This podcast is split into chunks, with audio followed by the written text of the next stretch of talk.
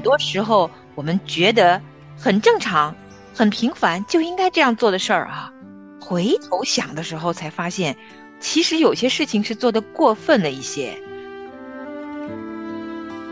有时候自己想去哪里，时，孩子突然有事，他就放弃，我不用做了，我的不重要，孩子重要，就是那种过分投入的。本来天然母亲的心就有这种过度情感的介入。他十八岁了，他已经是大人了，你可不可以放手啊？学习放手了。爸爸妈妈就和孩子们一起啊商量时间表。父母也没有教他怎么样去去体恤父母的辛苦，或者说父母的辛劳和牺牲。我的爸爸妈妈根本不了解我的痛苦，就是想让我每天做事情。我根本不想和我爸妈说话，他们只会责备我。我好想离开家，因为家里没有人懂我。这些孩子的想法，你觉得似曾相识吗？你会觉得付出了好多的爱心，但孩子却完全不能体会你付出的爱吗？你觉得和孩子之间有一个无法沟通的天然屏障吗？那就和我们一起来学习跟孩子的爱之语。欢迎您收听由亲情不断电特别制作的亲子沟通秘诀。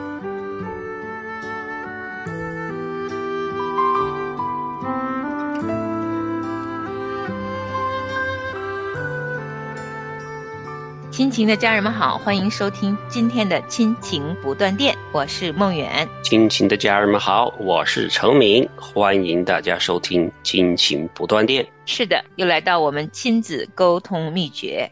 今天啊，我们要聊一聊，在养育孩子的时候有没有误区？就是我们觉着应该这样，但是其实呢，它是有误导性的。误区呢，其实是每个父母都会有的。只是说，我们的误区是像我们上次说过的，教育孩子那个罗盘，都只是这个偏离的太多呢，还是偏离的少，或者说误区误的太远呢，还是误的没有那么大？嗯，如果是误区，这个误是错误的误。嗯。不是雾霾的雾，当然，很多时候就是因为我们养育孩子并没有一个非常清晰的方向的时候，我们走着走着都是按自己的意思去养育嘛。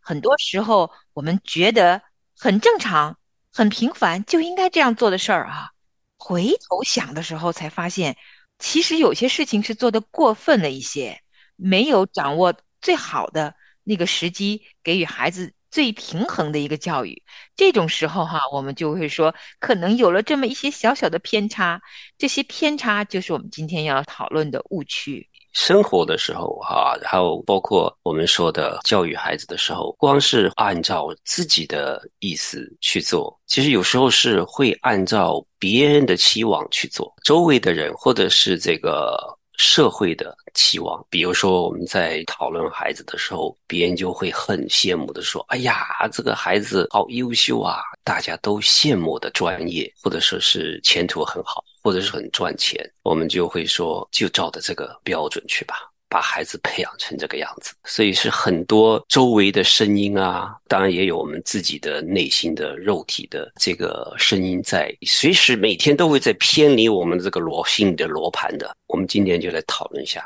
这一章，我们讲的是很有好几个误区哈。今天我们讲的第一个，看看我们怎么会，或者说是落入什么样子的误区？因为我们养育孩子啊，很多的时候我们的方式方法。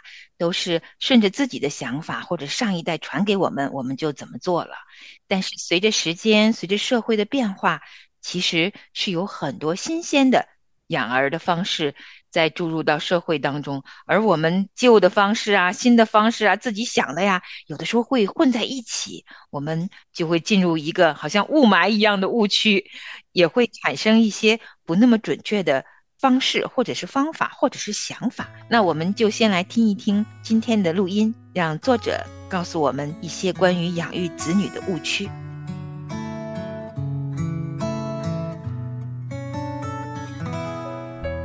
养育子女的误区。如果你做过家长，毫无疑问，你原有的某些育儿理论会随着时间而改变。当然，我也是一样的。我们大多数人会改变观点，因为我们发现自己原先对养育子女的认识是不准确的。乍看上去像是事实，结果却发现是误区。如果我们打算成为注重沟通的栽培型父母，就必须时刻避免几个养育子女的误区。如果我们不改变某些错误的育儿观念，我们就会停滞不前，使自己和家庭陷入困境之中。让我们一起来考察三个比较普遍的育儿误区。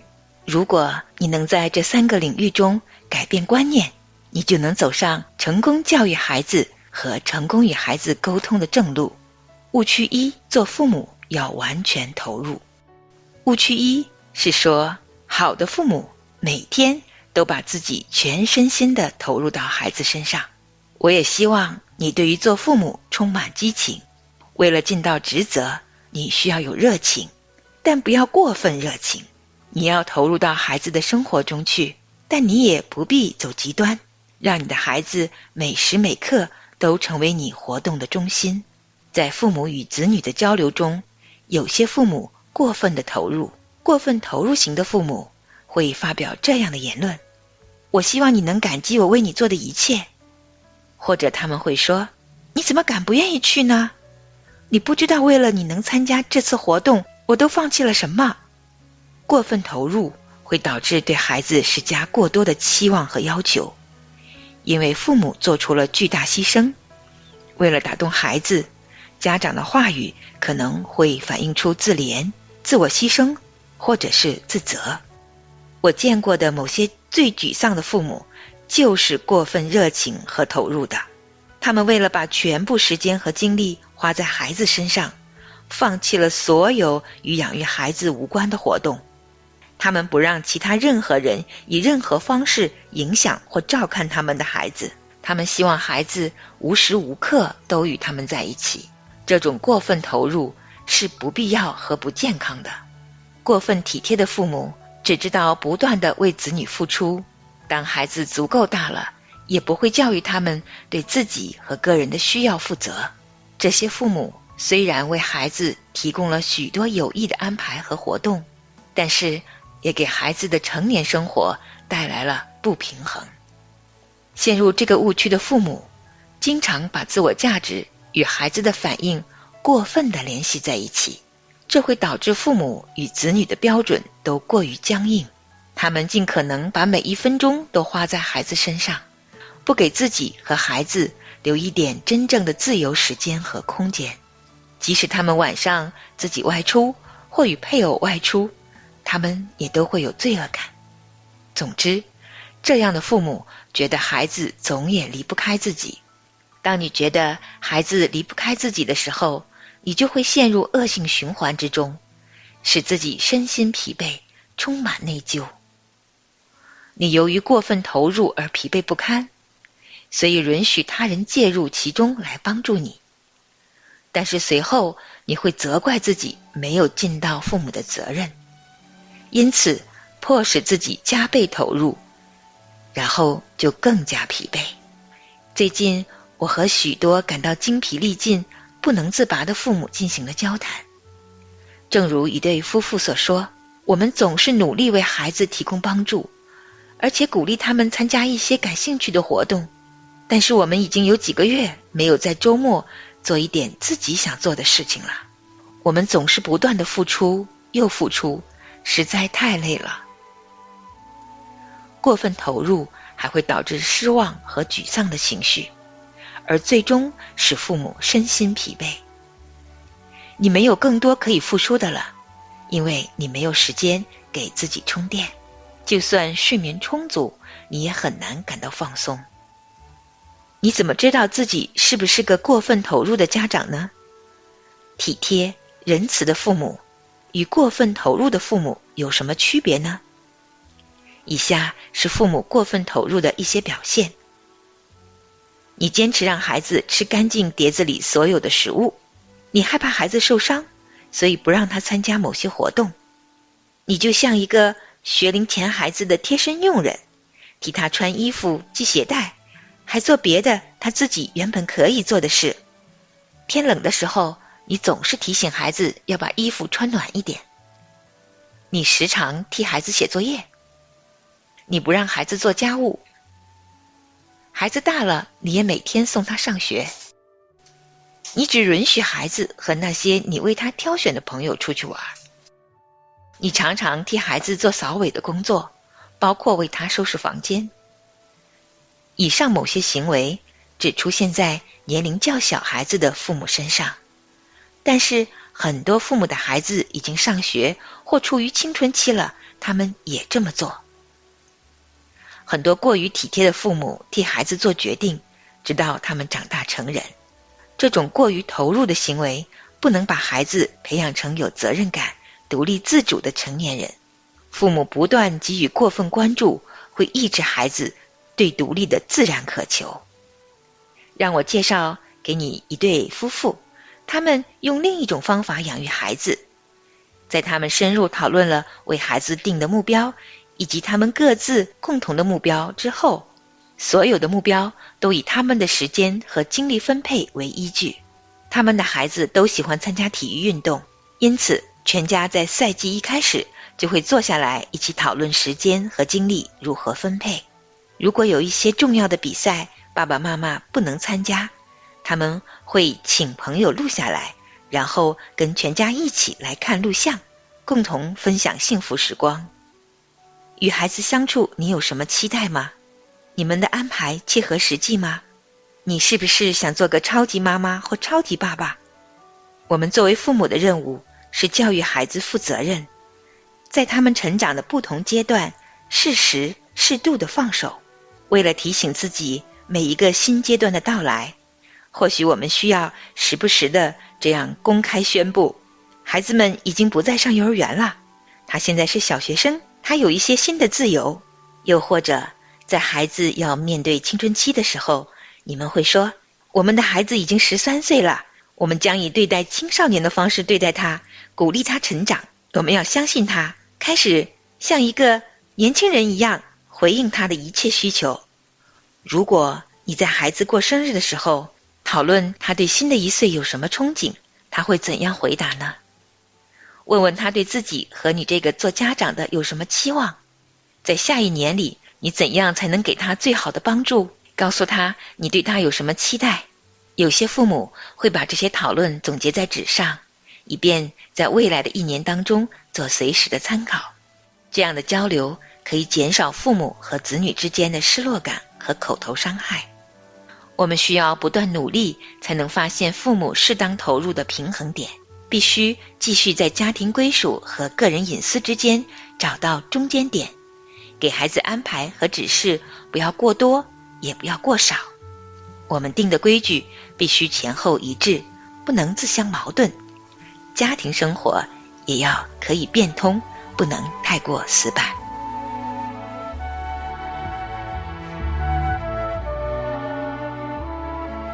刚刚就是第一个误区：做父母的要完全投入。这一句话听起来是对的，但是。实际上，如果过度了的话，确实就成为了误区，挺普遍的这个现象。对，听他说那个自我测试的是那几条之后，我看我们家基本上就全部都中招了。真的？对。录制这个节目之前，我还告诉你，我说我怎么觉得自己有这个过分的误区呢？你好像还没什么反应，你还觉得自己好像没有进入这个误区，是不是？我还没看这个呢。其实我知道，平时有点感觉的，说中的呢可能有几条，但我太太中的比我更多。可以看出我太太的那个对我小儿子那个方法，就是哎呀，基本是全是。我每天都提醒他，他是在养一个妈宝，全身投入，什么东西他都要照顾。要担心，然后呢，他是会舍弃自己所有的事情。有时候自己想去哪里，这孩子突然有事，他就放弃，我不用做了，我的不重要，孩子重要。就是那种过分投入的。我听阅读这一段的时候，我就在想，这个是一个过分投入的父母，其实是一个另外一个极端。比如说左边这个极端呢，就是缺失的父母，不管孩子的。其实这个过分投入其实是另外一个极端，走到另外一个极端了，说是我要投入投入过分的投入。其实我们需要的想讲的，其实是在中间平衡，我们投入适当的投入。并不是放羊，也不是缺失。我很少听到作者或者说是这些育儿专家说到这一点的。他们都是巴不得所有父母你就过分投入吧，你就全心全意的，有很多东西要学啊。大家都来学这个这些东西，你需要做一二三四五，下一堂课又是一二三四五六七。哇，我觉得真的会把这个父母弄得很焦虑。其实就变成今天我们要说的。过分的投入，嗯，确实，我们有热忱养育孩子其实是好的，是对的。称之为误区呢，就是有误导性的，我们误以为这是准确的方向，但是走着走着呢会过。就好像刚才你形容你太太的很多作为母亲的这颗心啊，其实是好的。我为什么说？我在准备这一期节目的时候，我就觉得我自己就是这样一个过分投入的妈妈。我在想，可能妈妈的心本来天然，母亲的心就有这种过度情感的介入，所以我们作为母亲，可能呢觉得这些是应该的，天性使然。可是走着走着哈，也会有一些误会，就觉得这应该就应该这样。可是呢？有的时候啊，父母的对孩子这一份过度的牵挂和过分的投入和帮助啊，确实会障碍他们，让孩子在本来可以自然而然就成长的路上呢，就变成了一个阻碍。这些误区啊，他开始是好心，可是如果过多的时候啊，就变成障碍了。那孩子呢，还得学会跨栏跑，跨过一道栏杆，跨过一道栏杆，才能够真的走到终点。所以，我们呢，听了这个误区，其实可以当做一面镜子。我刚刚在听这段留言的时候，想到了一个比方，因为我一直在思考，怎么样才能找到那个中间点呢？就是我回想我自己哈，在养育孩子的时候。就比如说，孩子跟朋友外出，哪一个点我才能够放手，让他完完全全自己安排去多长时间，去多少天，去什么地方，我可以只听他讲而不给予建议呢？因为我有很多担心啊。嗯，又比如说，他如果开始学习开车这些新的技能。那什么时候我才能够放心让他独自开车啊？他只要一开车自己出去，我整颗心啊就一天都不能塌下来，就是忐忑不安啊。后来我在想哈，这些情绪标杆，我称之为情绪标杆啊。作为母亲，可能这些情绪就是过分紧张了，我有点过分投入了，没有办法在情感上跟孩子有剥离。就其实他长大了。嗯，上大学以后，特别是离开家哈，他有离开家的日子越来越多了。那我其实应该放心让他自己去走自己的路，可是那颗心啊还是放不下。我就在想，是什么导致我这种过分投入的？回想我养育孩子过程当中啊，似乎没有意识到某一个。时候就应该转移我自己的这些关注点，就比如他举的例子是，每一年小孩子过生日，其实就是一个最佳的调整时间。可能我们养育孩子走着走着会有过分的时候，什么时候才调整？什么时候你又知道自己有点过了，赶紧往回呢？我觉得他说的每年生日跟孩子好好聊一聊天，并且告诉自己孩子又长了一岁。我应该调整我养育孩子的方向，或者是调整我对孩子的这些看法啊，这些情绪上面的这些母子连心啊，这些感受，我自己都要做一些自我调整。就每年至少他生日的前后哈，是一个最好的调节时间。我自己没有做过这种调整，就好像孩子出生那一刻抱在我怀里，跟他已经二十岁自己拿着车钥匙可以开车自己出去的时候啊，我那种紧张还是一样的。我自己内心的情感对于孩子的关注力啊，我没有调整，没有随着孩子的成长，把他当成一个真真正正的成人，并且剥离跟他的母子连接的那种连接体，在我内心深处啊，好像我还没有认认真真做过这种剥离。嗯，你说的对我是非常可以理解的，都很正常。因为听你说的时候，我就在想，做妈妈的在这个方面一定是比做爸爸的要困难，至少我们家是这样子的。因为你刚才说过母子连心嘛，妈妈对这个孩子的那种关注和这种担忧，哈，是远远超过爸爸的。就像我在家里面，我会对我的孩子，他们会更加的理智一些，但是我太太就不容易。非常的不容易，他知道说，哎呀，这孩子都十八岁了，我应该放手，但是他做不到。像你说的，做不到，很难做到。做妈妈的个难点，这个是可以理解的。像我在家里，都是我在提醒我太太，我说他十八岁了，他已经是大人了，你可不可以放手啊？学习放手了，他没有问题的。就像我们孩子自己一个人出去，看你说的，我说他没事的。我太太会重复的问我：“你觉得没有问题吗？”他知道是没有问题，但是他就想听我说一句，给他说一句定心丸，安慰他。我一定会说：“肯定没有问题，你放心吧。”然后你确定他知道认路吗？他回得来吗？他不会跟这些孩子去学坏吗？不会干坏事啊？我说肯定没事儿。然后过了十分钟之后，孩子还没回来，他又来问我一遍：“啊，你觉得他没事儿吧？”我说肯定没事儿。要重复说好几遍，你知道吧？真的是。那其实，在孩子年幼的时候，哈，我们就要操练了。当中哈，他提到好多条，比如天气冷的时候，总还是提醒孩子要穿暖一点。我到现在还会提醒我的老大。我们现在还会，十八岁的还会。对，所以。看似这些细节哈，仔细一想，确实是的。难道他十几岁以后不懂得自己冷要多穿衣服吗？听了这些还是受益匪浅的。就如同哈，我在想象，很容易像是一个比方，养育孩子也很像是我们开车的时候，在经过一个路口有红绿灯。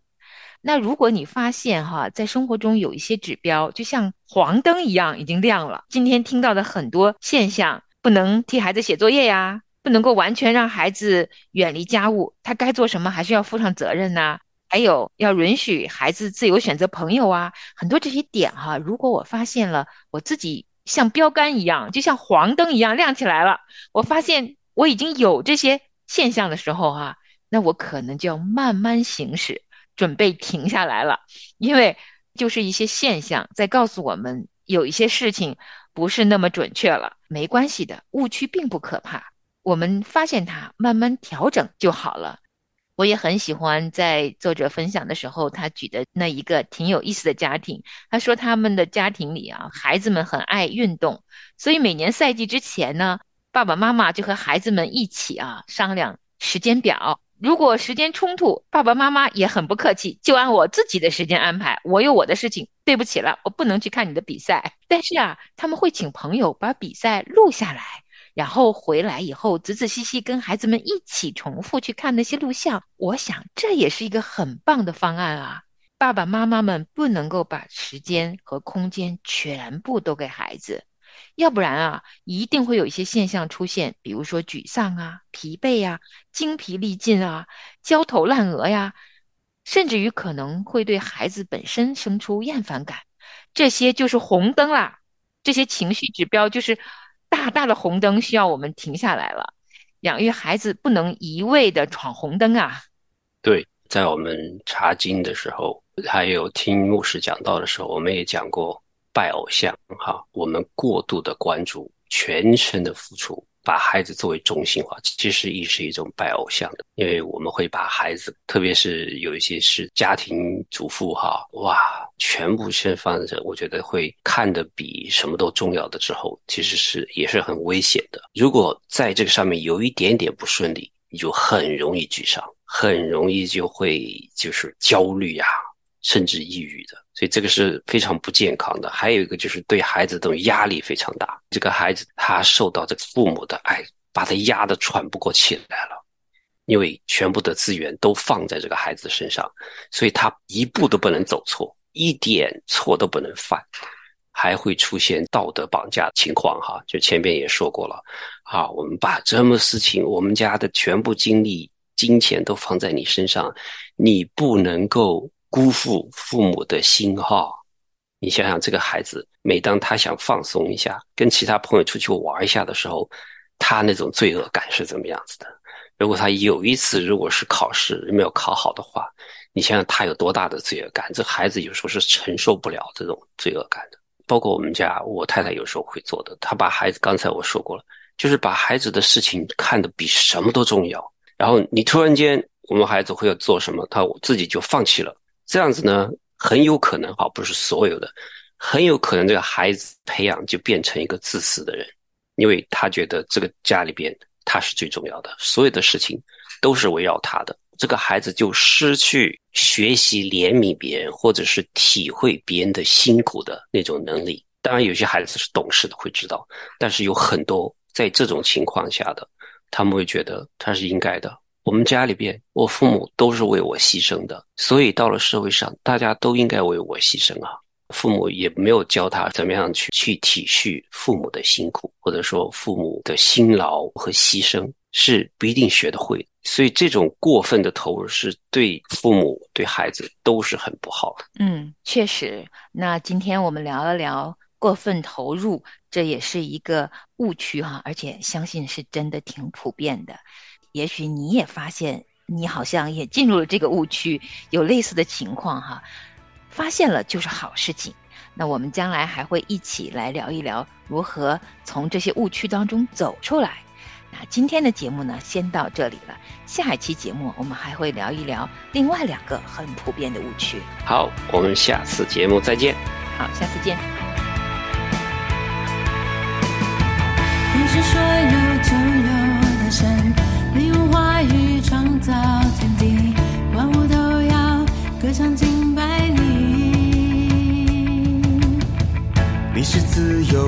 有的神。你用大能施行神迹，万物都要屈膝敬拜。你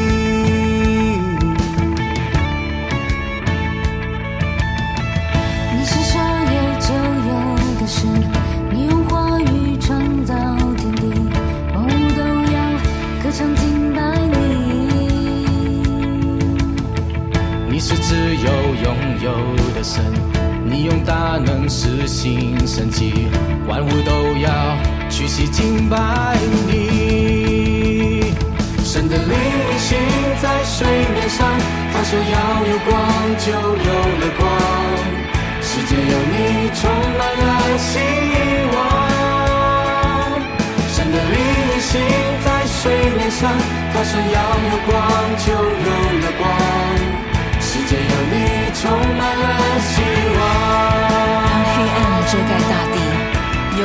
遮盖万民，你的神要显现照耀你，他的荣耀要彰显在你身上。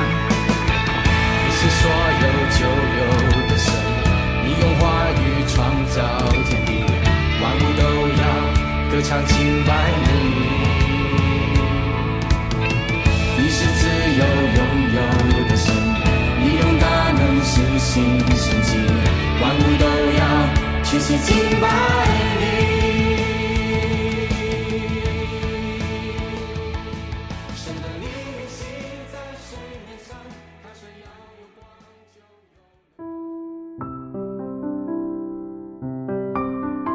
亲爱的听众朋友，现在您正在收听的节目是由良友电台为您制作的，每周一到周五播出的。亲情不断电，欢迎您与我们联络。我们的电子邮箱地址是 q i n q i n g at l i a n g y o u dot n e t，就是亲情在良友网。感谢您收听我们今天的节目，愿上帝赐福给您和您的家人。我们下次节目再会。